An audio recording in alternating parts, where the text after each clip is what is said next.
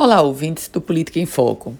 Eu me recordo que no início deste ano nós trazíamos aqui nesse espaço informações sobre expectativa de um inverno, inclusive normal, no nosso estado. E a gente sabe que depois de quase 10 anos de seca, o ano de 2020 foi marcado por boas chuvas. Esperávamos uma situação muito semelhante neste ano de 2021. Mas, infelizmente, a realidade é outra.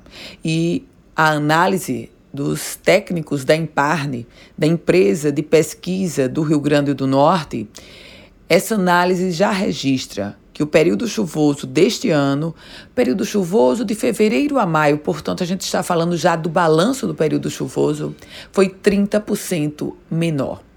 Nós temos reservas hídricas, as 47 maiores reservas hídricas que são monitoradas pelo Instituto de Gestão das Águas do Rio Grande do Norte, pelo IGARNE.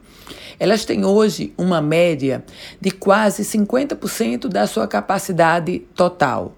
Obviamente que eu estou falando da média geral. Tem situações, por exemplo, como o açude, como a barragem, aliás, Armando Ribeiro Gonçalves, hoje com quase metade da sua capacidade, eu estou falando do maior reservatório hídrico hoje do Rio Grande do Norte. Mas, por outro lado, o açude Gargalheiras, na cidade de Acari, na região do Seridó, o açude de gargalheiras não chega nem a 20% da sua capacidade. O açude de Tães, em Gaicó, não chega perto dos não chega perto dos 10%.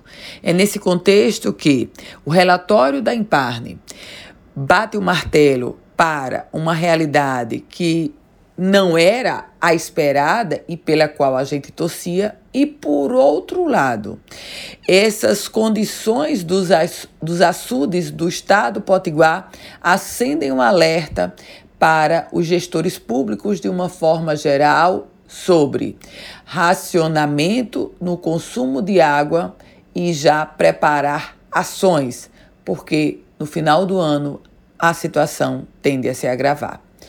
Eu volto com outras informações aqui no Política em Foco com Ana Ruth Dantas.